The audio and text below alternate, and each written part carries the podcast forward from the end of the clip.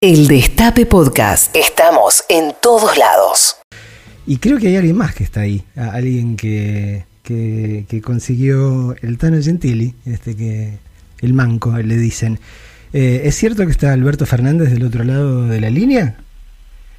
¿Cómo estás? Acá estoy. Alberto Fernández, eh, presidente de la Nación, muy buenas noches. Eh, si me perdona este, el atrevimiento, usted sabe que esta es una radio muy particular, el Destape, donde acá hay mucha gente rara. eh, y como necesito chequear de alguna manera que estoy hablando con Alberto Fernández y no con Pesky o con alguno de los humoristas este, que, que existen en esta radio. Así que si me permite el atrevimiento de que le haga dos preguntas, digo, como para chequear este, si verdaderamente estoy hablando con Alberto Fernández, ¿puede ser? Sí, claro. Eh, primera pregunta, este, ¿cómo, ¿cómo se llama el cuarto hijo de Dylan este, que se ha convertido en el segundo perro de Alberto Fernández? Bueno, Dylan tuvo mucho, tuvo en total eh, ocho, nueve hijos. Ah, mierda. Eh, nueve hijos. El, el hijo que, que vive con Dylan se llama Próceres. Muy bien. Primera pregunta. Y, y, hay, y hay una, hay una segunda camada de hijos de Dylan. Hay una perrita que es, ahora está con Bill Nevarla, que es la amiga de ella. ¿Cómo se llama? Alicia, creo que se llama Alicia, no me acuerdo cómo se llama el nombre de ella. Es una perrita que no vive conmigo, por eso no tengo el nombre exactamente.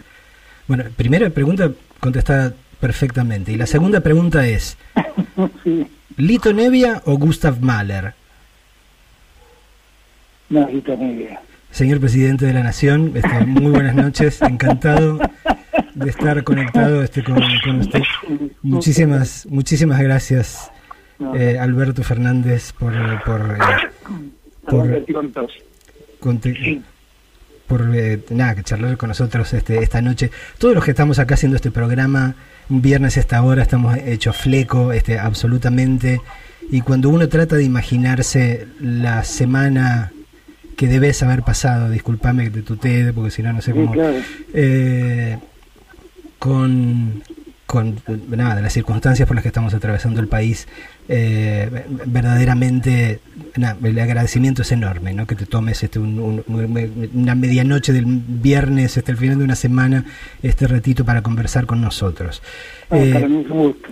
yo tengo, eh, a ver, por un lado el periodista que hay en mí sabe que hay una, una enorme- habría una enorme oportunidad de, de- de preguntarte un montón de cosas que tienen que ver con las este, circunstancias que estamos atravesando.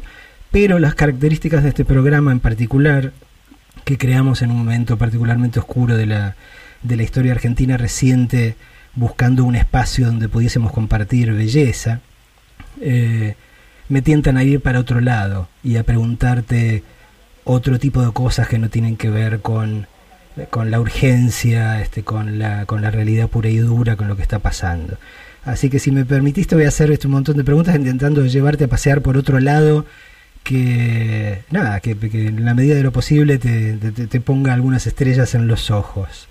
Hablemos de lo que tengas ganas. Si, si no existiese pandemia en este momento y pudieses salir a la calle con la conciencia de que nadie te reconocería, de que nadie sabría que sos Alberto Fernández, de que nadie sabría que sos el presidente de la República, ¿cuál es el primer lugar al que te gustaría ir y cuáles son las primeras o la primera persona con la, te gustaría, la que te gustaría reencontrarte? Es una pregunta difícil. Eh, estamos hablando siempre de lo, que, de lo posible, ¿no? Obviamente. Ujú. Uno seguramente le gustaría encontrarse muchas veces con gente que está en acá, pero estamos hablando de gente que está en la misma situación que nosotros, sin posibilidad de, de salir, de abrazarse, de, de disfrutar de estar juntos. Eh, me gustaría mucho volver a escuchar música, ir a algún lugar donde toque, to- eh, toque alguno de los músicos que me gustan. Eh, me gustaría poder volver a abrazarme con mis hermanos, que los estoy viendo poco y nada. Eh, poder abrazarlos a lado, que hace como un mes largo que no veo. Eh, supongo que haría algo así. ¿Cuál es, cuál es el re- primer recuerdo de, de ir a un cine que tenés? El primer recuerdo que tengo de ir en cine fue haber ido al cine Los Ángeles a ver Bambi, una película de Walt Disney, un cine que estaba en, en Corrientes y, Corrientes y Callao. Hoy creo que hay una hamburguesería muy importante aquí. Por donde después estuvo en Los Ángeles, lo que para una El cine Los claro, Ángeles, claro. el cine Los Ángeles, exactamente. Y mm, ese es el primer recuerdo de, de una película que, que haber ido al cine. Después me acuerdo otra vez haber ido al cine en Dolores, la familia de mamá era de Castilla, que Mm. toda su familia vivía cerquita de allí en Dolores. Mm. Y allí recuerdo haber ido a ver una película de Carlitos Galán y llamada Carlitos Carlitos Conquista. y es que loco, ¿no? Una película en blanco y negro, donde era un, un Mm. soldado, un soldado estaba haciendo la colimba. Sí. Esos son los primeros recuerdos que tengo de cine siendo chiquito. Después, bueno, muchas veces fui al cine también, pero los primeros recuerdos, la, la pregunta es esa, los primeros recuerdos son. ¿Y tu primer concierto? Uh, eh, me acuerdo de haberlo visto a Lito Mm. ya fuera de los gatos, tocando solo.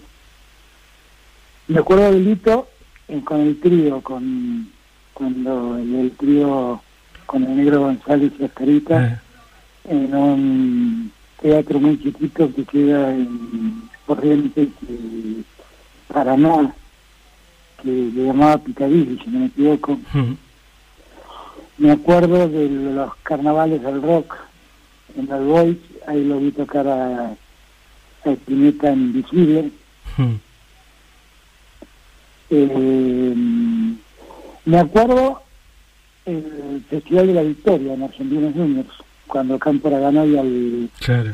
y se hizo el, que un festival perdido porque se tardó en ver y volaron los equipos de música. Y allí llegué a escuchar la pisada de rock and roll, me acuerdo. Y, mm, esos creo que son los primeros recuerdos que tengo, como los más lejanos de la música. ¿Tuviste lanas, Alberto? Nunca tuve el pelo muy largo, Eh. pero tuve el pelo más largo, sí. Siempre, nunca me gustó el pelo corto, corto, nunca lo usé. Y hasta el día de hoy todavía me peleo con el pelo, pero más me peleo con el peluquero. To- todos estamos, después de la pandemia, un poco cavernícolas. Digo, yo me, me miro en el espejo y tengo un aspecto como de llevar cinco meses en el Yukon o algo por el estilo. Es- es No, me- pero yo reconozco que siempre, siempre fui muy reacio tener el pelo muy corto, Mm. con lo cual el pelo siempre lo tuve un poco largo, pero nunca tuve el pelo muy largo, ¿no? No, porque además tengo un pelo muy, muy indomable, con lo cual crece para cualquier lado el pelo. Lo que pasa es que en un momento era casi una cuestión de principio, ¿no? Eh, Sí, digamos, claro, sí, pas- claro, sí. pasaban muchas elecciones este, por el pelo.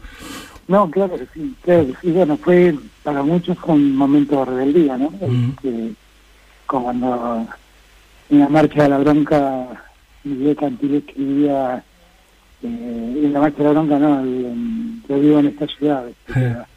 Que habla del coafar excepcional, porque en aquella época Claro. nos cortaban el pelo, nos llevaban, nos llevaban, la, la policía nos detenía y nos cortaba el pelo. Este, y el pelo era un gesto de rebeldía, claramente, claramente impuesto a partir del hipismo, de los Beatles, esa generación de los 60 fue una generación maravillosa en ese sentido, ¿no? Porque fue realmente revulsiva en, en muchos aspectos, ¿no? Por el hipismo, por los Beatles, los Beatles fueron una revolución, una revolución cultural realmente en ese momento, por, eh, por la, la- la- el baile francés, por el Che Guevara muerto en Bolivia, que fue para muchos de nosotros una una cosa como así este, choqueante, ¿no? Un, un Guevara Lynch de enemigo negro de la Revolución Cubana y peleando casi en soledad en Bolivia, tratando de llevar una revolución allí. Todo eso eh, hizo de la generación de los 60 una generación impresionante, impresionante. que después se manifestó en gran medida en la generación de los 70 de la política, porque la verdad es que nosotros crecimos con esa con esta cultura de los años 60. Mm. Yo me acuerdo, el primer disco simple que me compré era un simple de los gatos. Este, y, y el tema central del disco, el disco simple para los que era un disco de un vinilo que tenía una canción de un lado y otra canción del otro. Mm. Y, y el tema se llamaba Sueña y corre. Sueña, sueña, sueña, sueña y nunca dejes de soñar. Sueña que hoy comienza una etapa nueva en tu existir. Sueña que es lo menos. ¿Qué puede hacer un tipo como tú? Mm. Quizás tú puedas lograr lo que quieres conseguir. Por eso hoy más que ayer sueña, sueña, sueña, sin mirar atrás. Esa era una, una poesía muy propia de ese tiempo, ¿no? Mm. Un tiempo en el cual el rock era lo más parecido a la internet que existía, ¿no? Porque a través del rock, a través del, del estímulo musical, llegabas a todos lados, ¿no? El rock te hacía leer determinados libros, el rock te llevaba a ver determinado cine, el rock te llevaba a determinada filosofía. Eh, Es así, pero déjame que te cuente algo. Vos sos Mm. más joven que yo. Eh, en verdad, en aquellos años no se llamaba rock. No era el rock nacional. El rock nacional fue un nombre, es un nombre que yo te confieso que no hace mucho ruido. Porque es el nombre es, que es es muy 83, es muy post No, Malvinas. no, es, es- ¿sabes qué? El, el- rock, el rock nacional empieza a llamarse así cuando viene la guerra de Malvinas y entonces tratan de recuperar la música en castellano los, los militares que habían mandado al exilio a todos los rockeros. Al exilio interno o al exilio externo. Pero entonces viene la- el Festival de Obras y, ahí vuelven a reaparecer Miguel Campilo, Lita Media, que estaban exiliados y estaban volviendo. Mm. Y, mm, y a partir de allí se instala del rock nacional. Pero en aquella época, en los años 60, la música la dividíamos de otro modo. La música era la música complaciente, que era la música comercial, Mm. y la música progresiva.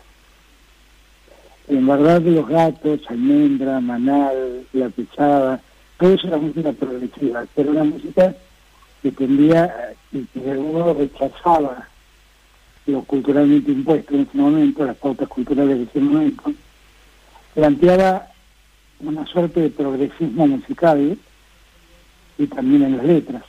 Mm. Y todo eso iba acompañado también de la música de protesta, que en aquella época así la llamábamos, ¿no? Sí, sí. Y que tenía en, en algunos en algunos músicos de, de afuera y también grandes exponentes, Joan Baez o Bob Dylan. Ujú. De ahí mi, mi locura por Bob Dylan, ¿no? De- los poemas de Bob Dylan son maravillosos, los Ujú. poemas, también las canciones, pero los poemas son maravillosos. Y tienen mucho de protesta, porque es una generación que reacciona a un tiempo que no le gusta. ¿Mm? Alberto, vos decís que, digamos que ese caudal cultural, ¿imaginás vos que tuvo algo que ver con el hecho de, de llevarte a, por lo menos, poner en riesgo lo que podía ser este, una próspera carrera puramente de abogado y docente y meterte en la política? Lo que pasa es que en mi generación, eh, en mi generación todo era política, Mm, todo era política. Eh, en verdad, eh, todo lo que hacíamos y todo lo que vivíamos tenía que ver con la política, no, no, no. Era un tiempo muy, muy convulsionado de la Argentina. Era el fin de la llamada Revolución Argentina, la vuelta de Perón del exilio. O sea, si vos me preguntás cómo, cómo formé yo mis ideas, y yo te diría que tengo un cóctel adentro de mi cabeza. claro, porque, porque yo, por ejemplo, soy un tipo muy pacifista, ¿no? Y, y creo que eso tiene mucho que ver con, con la lógica del hipismo. mm, El hipismo asumió como una demanda de paz en el mundo y la propuesta del amor libre y, del- respeto a la diversidad, el, el volver a la naturaleza. Y, y allí hubo muchos exponentes de, de esa lógica, ¿no? Inclusive, bueno, internacionalmente uno podría mencionar de vuelta a Robles o a, o Dylan, o podría hablar de la aparición de músicos del folk americanos como Crosby y Nash, que son todos músicos que cuyas letras eh, tendían un poco a eso. La llegada de Gustav, por ejemplo, cuando vino justo nos quedamos todos impactados. Y todo eso ronda en mi cabeza. Y, el estar en ese mundo cultural nos llevó a conocer, por ejemplo, a Whitman, que fue y es mi poeta preferido, Whitman, que también es un, un canto a la humanidad, toda su poesía. Le canto a mí mismo, las hojas de hierba. Eh, nos llevó a conocer al, surrealismo y entonces nos, metimos con Paul y nos metimos con Artaud, con Rimbaud y, todo eso fue metiéndose en la cabeza y en el alma de todos nosotros. Y todo eso en un contexto político donde Perón representaba lo prohibido para una generación de jóvenes que vivían en una sociedad que vivía injusta si Perón era lo prohibido, Perón era lo bueno, y entonces nos acercamos a Perón por vía de consecuencia. ¿No? Eh, que si queríamos cambiar este país, si a, a Perón no lo dejaban volver para, porque vive el cambio, eh, debíamos acercarnos al peronismo. Ahora, la pregunta que uno siempre se hace es, ¿quién habrá pensado más en mi cabeza, no? ¿Qué de todas estas cosas hmm. me habrá hecho pensar como pienso? Yo creo que un poco todo. Eh, vos que has, bueno, ahora estamos en pandemia y estamos un, poco un poco limitados, pero que has viajado mucho también. Imagino que más de una vez en el extranjero te deben haber hecho esta pregunta, pero finalmente, ¿qué es el peronismo? Digo, porque afuera les cuesta horrores entender. ¿Hubo un momento en tu vida en el cual sentiste que había un clic y que dijiste, ah, esto es el peronismo? Yo creo que por sobre todas las cosas el peronismo es la Argentina misma. Hmm. yo creo que es eso lo que les cuesta entender a, todos. El peronismo es un enorme movimiento social que emerge ante la necesidad de poner, de darle un lugar a un espacio muy grande de la sociedad argentina, que son los que trabajan.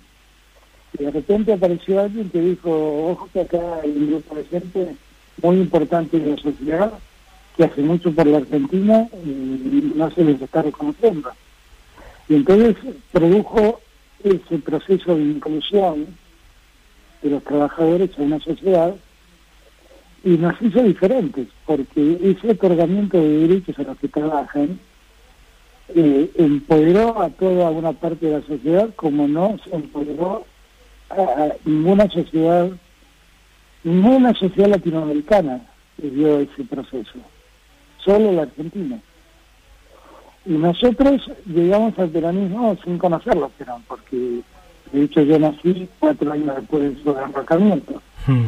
Y, y, crecí escuchando, yo vengo una familia de clase media, pero escuchando cuestionar mucho a Perón. Y, y, miramos a Perón como, como el que como el que había hecho ese logro, ¿no? Eh, el Perón que, que debió eh, estabilidad del trabajo, el que puso las paritarias, el que pidió el aguinaldo, el que dio las vacaciones, el que se ocupó de darle lugares para, para vacacionar a los que trabajan, eh, el que cuidó a los que trabajan, hmm. al mismo tiempo el que fue capaz de desarrollar un proceso de industrialización en Argentina, en una Argentina que que en los años 60 todavía se seguía discutiendo si debía ser el granero del mundo.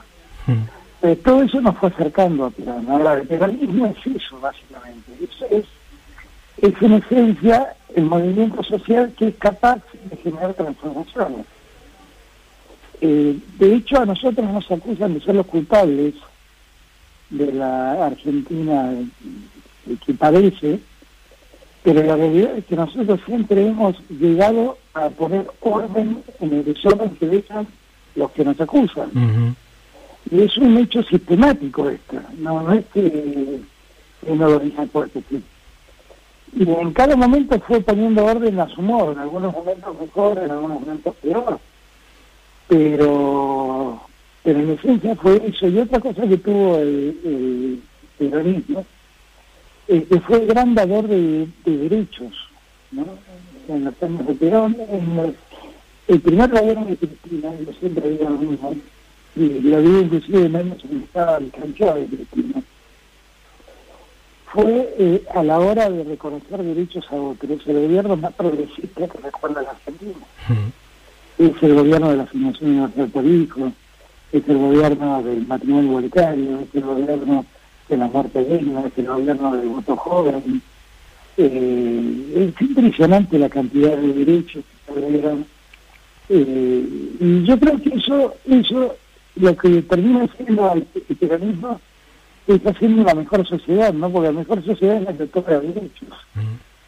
Eh, ocurre que también en el mundo el peronismo nace en un momento donde el totalitarismo, el totalitarismo fascista, el totalitarismo nazi, y también eh, nace con un líder, con un caudillo militar, y eso también en el exterior confunde mucho, y, hace sentir que el peronismo se parecía más a un régimen totalitario que a lo que en esencia fue siempre, que fue un, un producto de la democracia, ¿no? Los únicos que siempre llevamos al gobierno por el voto popular somos los peronistas, los Ujú. otros se acomodaron a cada circunstancia, pero nosotros no, nosotros siempre llegamos por el, por el voto popular. Alberto, ¿en qué, en qué circunstancias? ¿Expliqué lo que es el peronismo? No, no te lo expliqué mucho. Sí, sí, sí, sí. Es, es difícil de explicar. No, es- es por eso, tampoco uso. Digo, es una de esas preguntas que, que uno le lleva. Es como, es como la, la teoría de la relatividad, ¿viste? Digo, Claro. eh, ¿en, qué, ¿En qué circunstancias te acordás de Néstor en estos días? Yo a Néstor lo tengo siempre muy presente.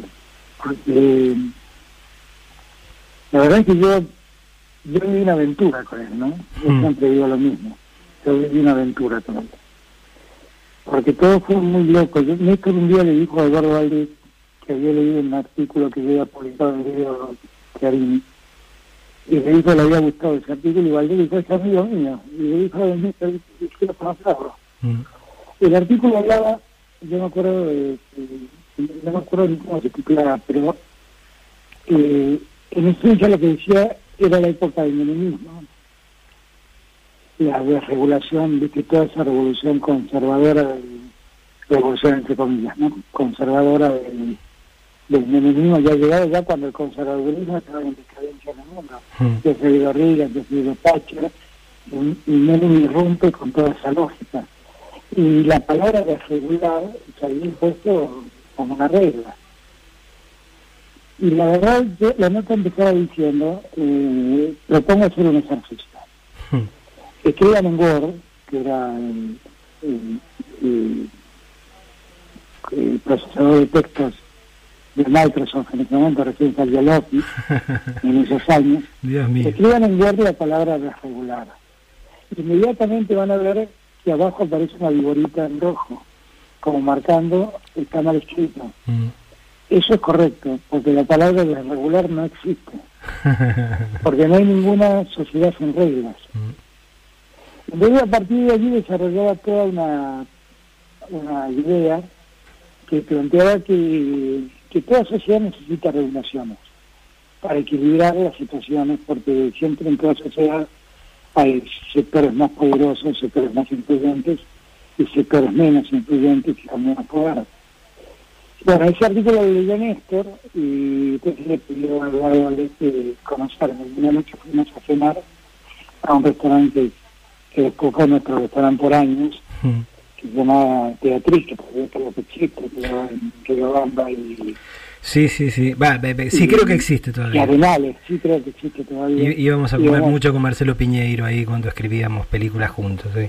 Claro, y, claro, sí, y vamos a comer siempre ahí. Y bueno, eso hecho una sola grabación y fue algo como mágico, porque yo sentía que, que teníamos una comunión de ideas muy grandes.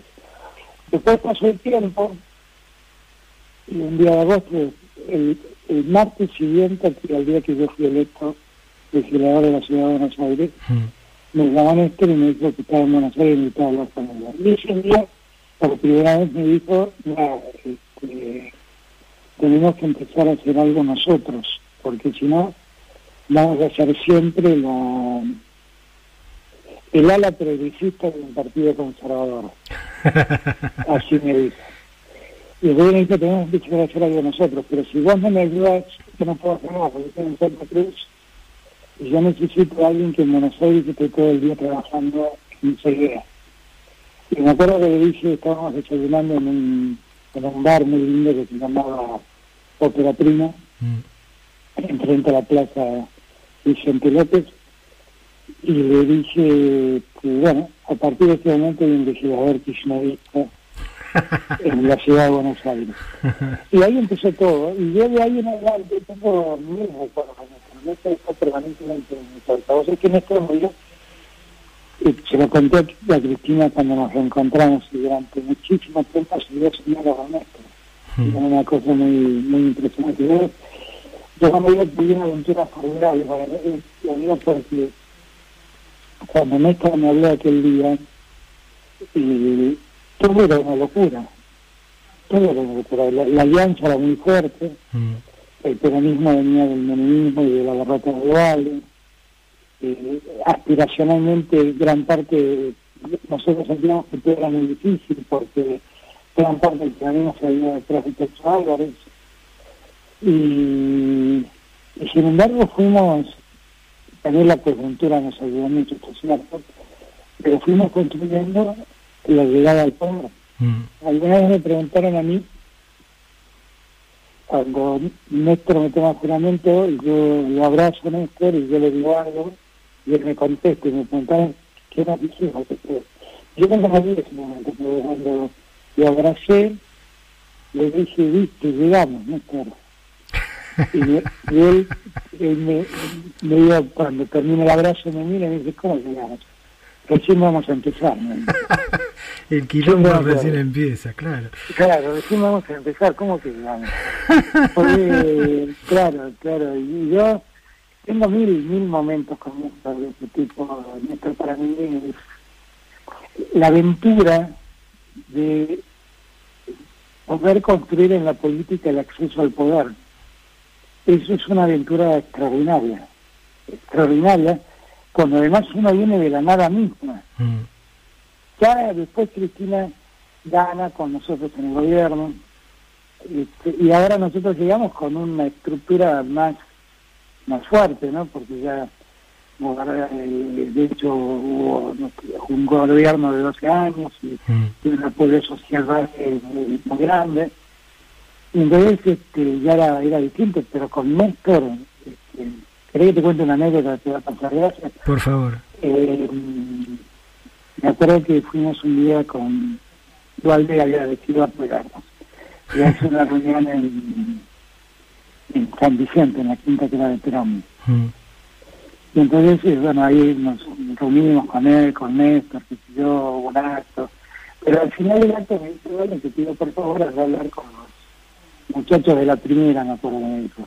Mm. Este, y explicarles un poco cuál es el plan, cuál es el... Entonces aquí fui yo a hablar con los muchachos de los intendentes, los famosos varones del conurbano, como se nos decía en aquel momento. Y entonces yo les empecé a hablar de las bondades de, de Néstor, de cómo había sido su gobierno, de por qué teníamos que apoyarlo, de cuáles eran nuestros objetivos, que y terminé a hablar con un que había hecho una, una pieza política extraordinaria eh, que había convencido a, multitudes. Mm.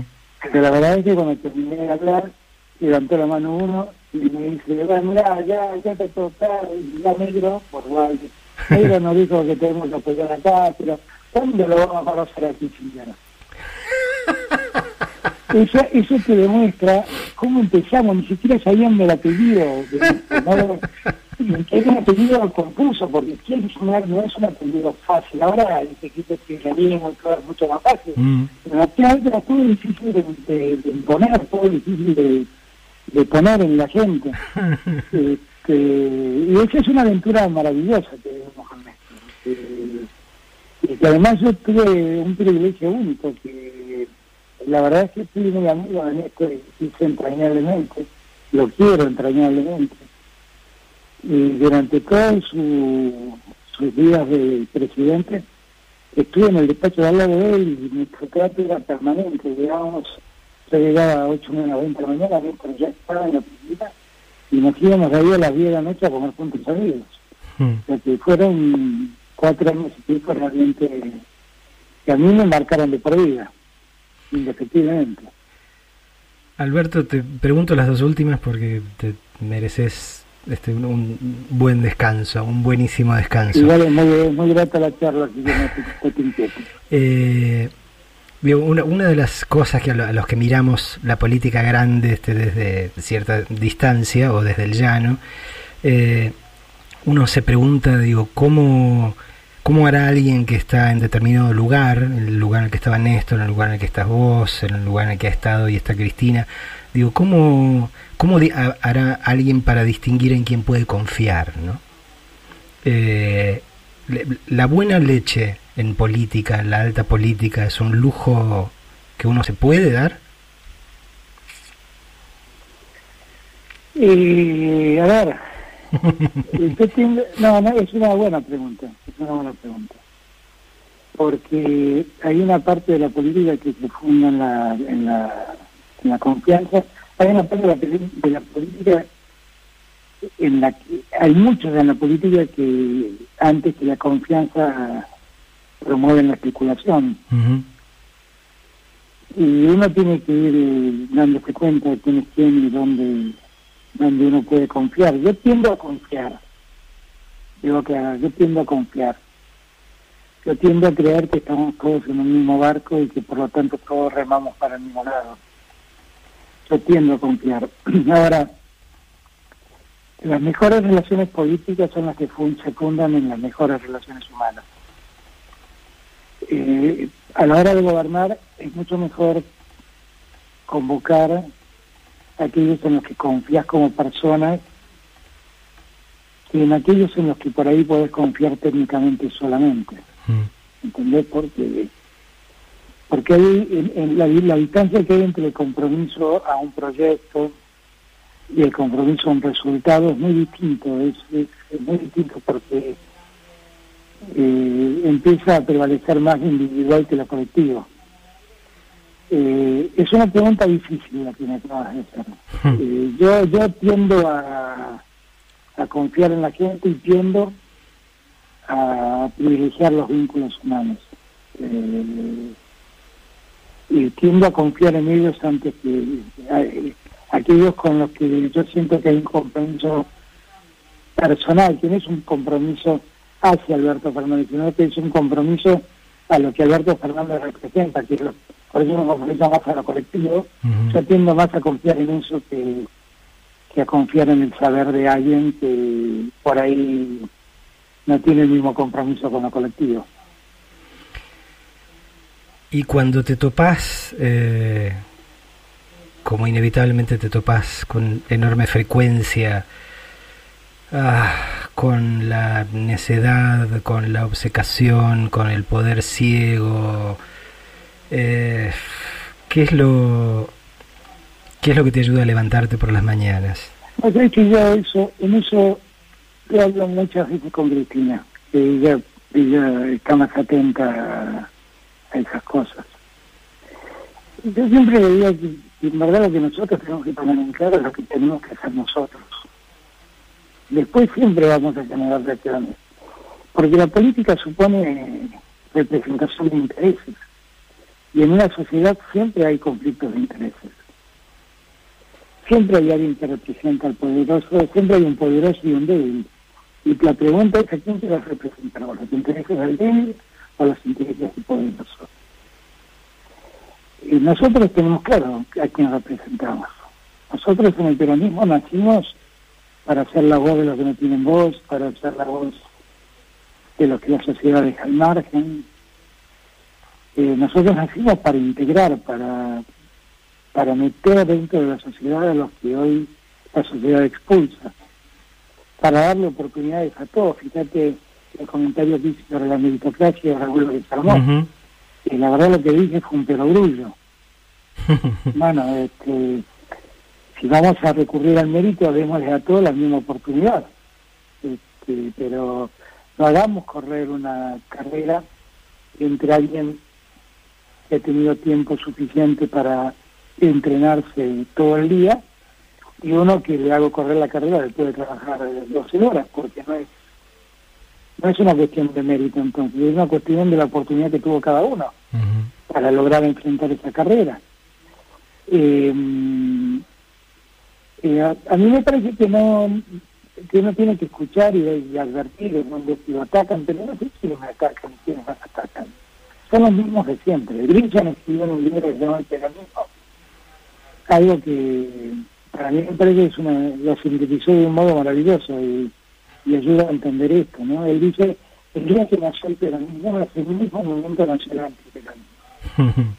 y por lo tanto, mientras exista el peronismo, va a existir antiperonismo por una cuestión cultural que tiene esta sociedad, ¿no? De, un sector de la sociedad que se identifica, que no quiere identificarse con los sectores populares, que rechaza a que los sectores populares alcancen un mejor estándar de vida o mejores condiciones de desarrollo.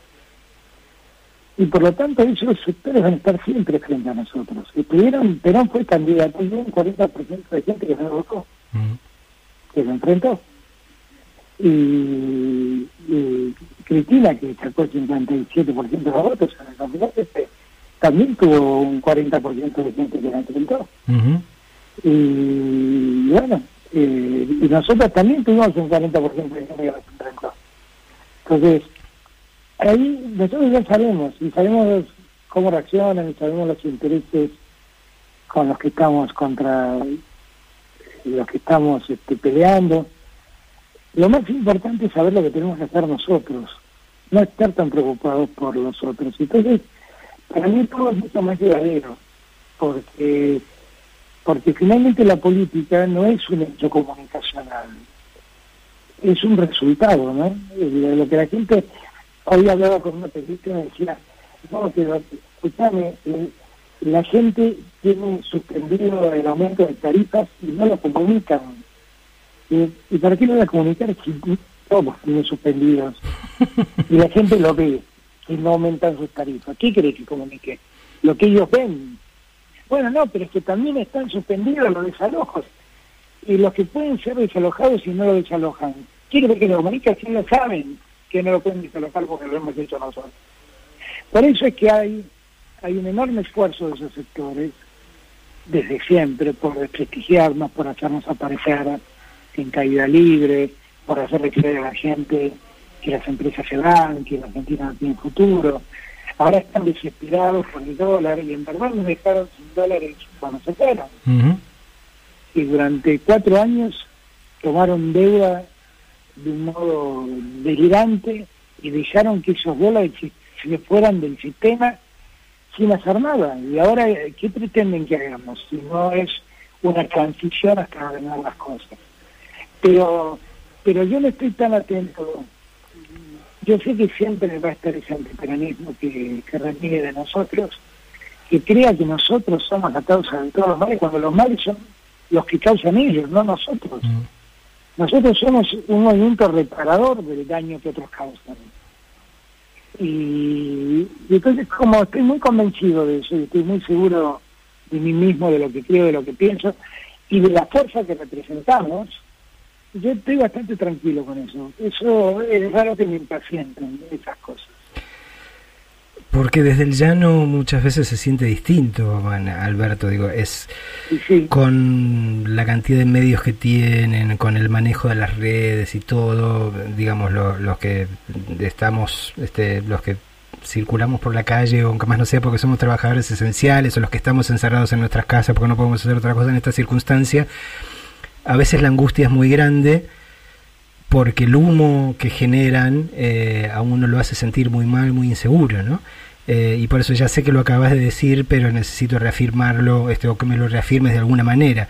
Digo, vos tenés claro que sobre vos está depositada la esperanza de millones y millones de argentinos.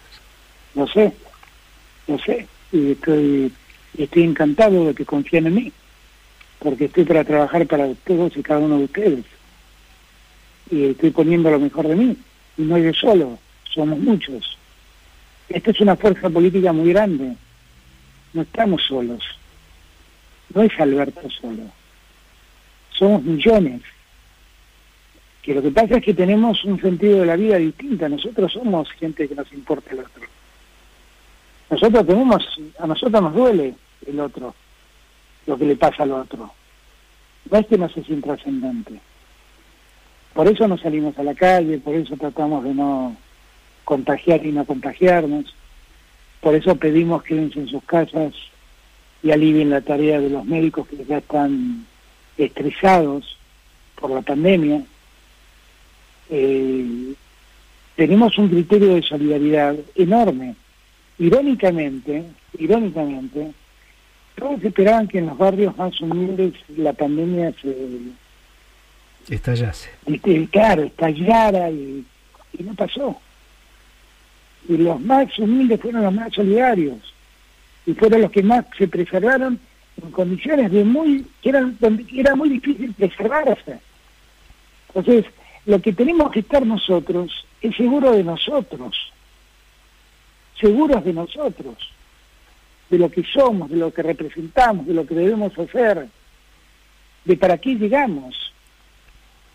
Porque lo otro es renunciar a nuestras convicciones para comprar el silencio de los de los que no piensan como nosotros. Y nosotros nos quedamos para eso. Por mí, escriban lo que quieran.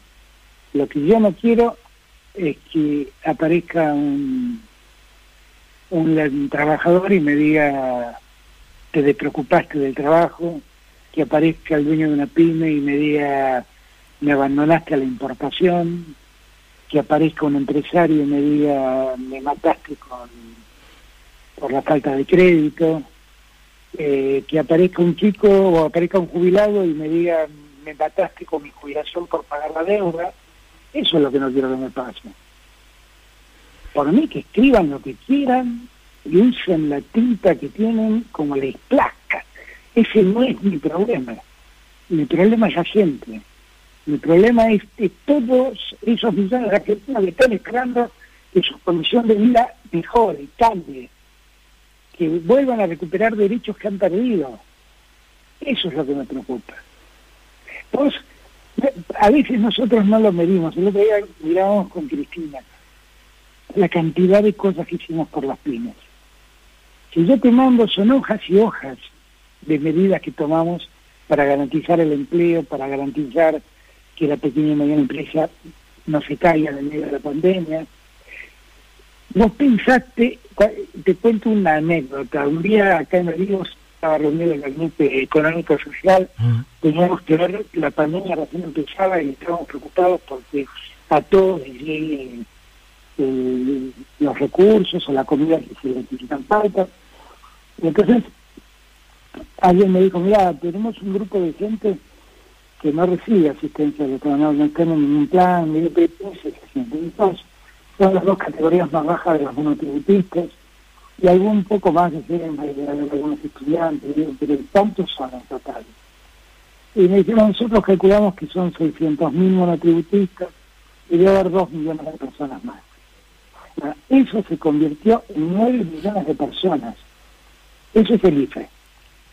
Son 9 millones de personas que la Argentina no tenía, como Estado no tenía registrada su existencia. 9 millones de personas es el 20% de la Argentina. ¿Vos te das cuenta de lo que estamos hablando?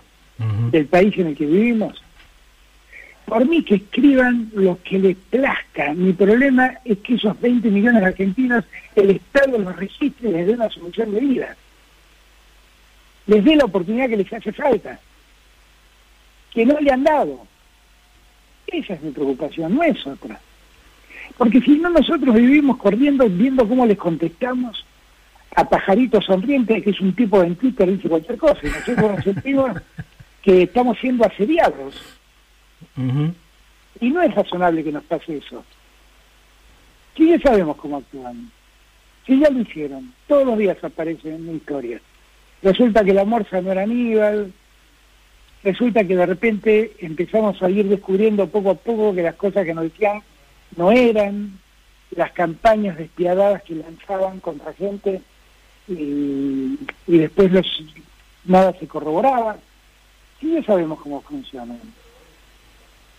Y eso la verdad es que tampoco es fácil de evitar, Marcelo, porque, porque los grandes medios hoy en día se han convertido prácticamente en una máquina de fake news, esa, es otra realidad. Que si yo, yo leo en La Nación con títulos catastróficos, Fernández mandó una ley al Congreso para sacarle más dinero a la ciudad de Buenos Aires. Y lo único que estoy haciendo es ordenando lo que ellos hicieron mal. Y estoy haciendo eh, todo lo contrario, porque estoy convirtiendo en ley algo que se resolvió por decreto, que si yo quisiera, luego los decretos y ahí sí le saco toda la ciudad de Buenos Aires. Pero es la, es, la, es la mala fe de informar de ese modo. Es la mala fe. Eh, lo, lo, que nosotros tenemos que entender, yo, vos sabés que yo no estoy muy a favor de la ley de medios en su momento, porque me pareció que era un instrumento que no, no, no servía para lo que querían que, que sirva. Pero la ley de medios tuvo algo muy valioso, que propuso un debate en la sociedad argentina. Y creo que ese debate se ganó. El debate es quién es quién detrás de cada medio. Uh -huh. Entonces el argentino que lee y escucha ya sabe quién le habla. Y ya sabe qué intereses está, representa el que está escribiendo en ese diario o está hablando en esa radio.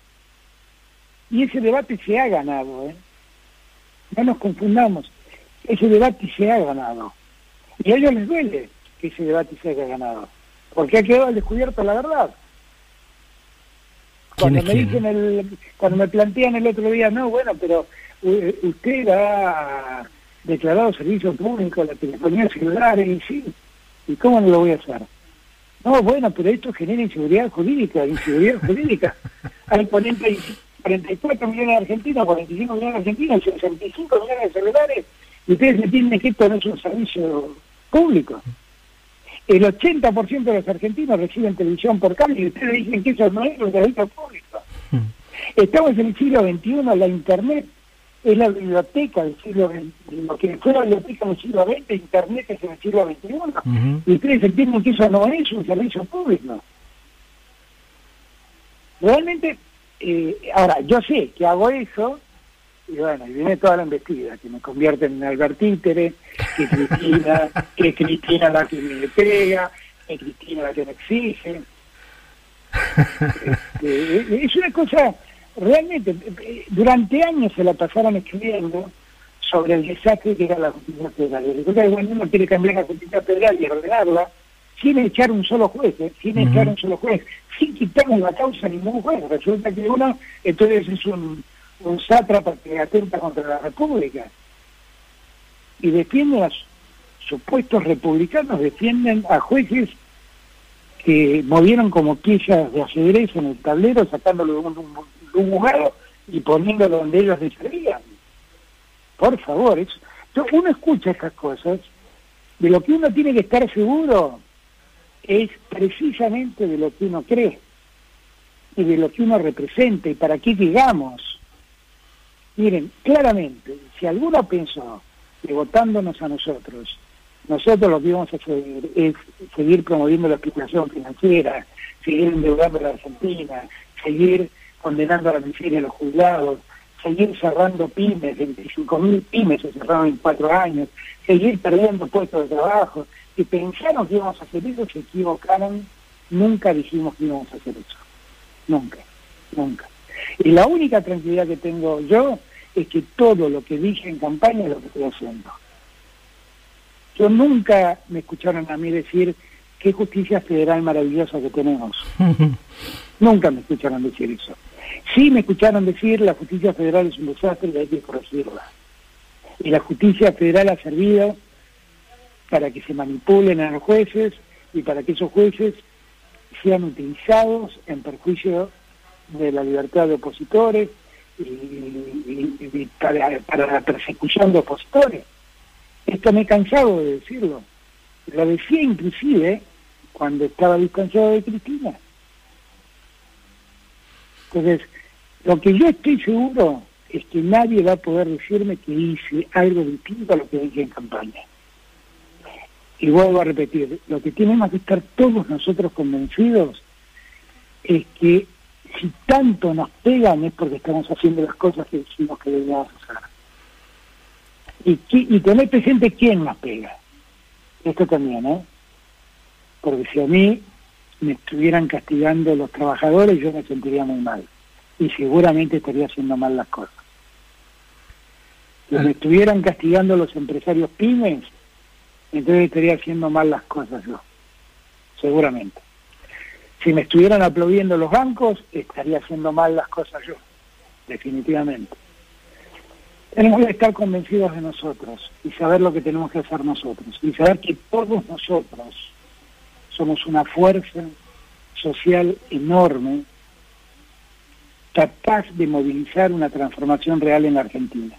Por eso tenemos que estar más unidos que nunca, más seguros que nunca, más convencidos que nunca de lo que estamos haciendo. Nos han, todo, nosotros no solamente heredamos el desastre que heredamos, sino que además tenemos que seguir remando en el medio de la pandemia. Nos dejaron el barco lleno de agujeros que donde entraba agua por todos lados. Y seguimos remando, y fuimos emparchando y seguimos remando. Y encima había peste adentro. ¿Eh? y encima había peste adentro del barco, digo, estaban las ratas. Exactamente, exactamente. Y, y, y, seguimos, y seguimos. Entonces, eh, de verdad, yo con mucho respeto por el macrismo, que eso es la oposición, no porque ahora parece que nadie es macrista, parece que es una cosa, que hay otro mal, pero todos fueron macristas, eso es el macrismo. Entonces, este, con todo respeto por el macrismo, yo digo, este, poco de prudencia, ¿no? Por lo menos eh, tener prudencia después del desastre que dejaron. Alberto Fernández, presidente de la República Argentina, electo en primera vuelta este, por una notable diferencia. Muchísimas gracias por tu generosidad, por el tiempo que nos has regalado un sábado ya a esta hora. No seremos una canción de Lito Nevia, pero este, conservo la esperanza de que te hayamos hecho soñar un ratito. No, la pasé muy bien y te agradezco por el por el, por el tiempo que me has dedicado y la, la buena charla, me dejaste hablar mucho. De verdad, gracias. Abrazo enorme y que tengas un buen fin de semana y un domingo a la mañana maravilloso. Igual para vos y para todos. Muchas gracias.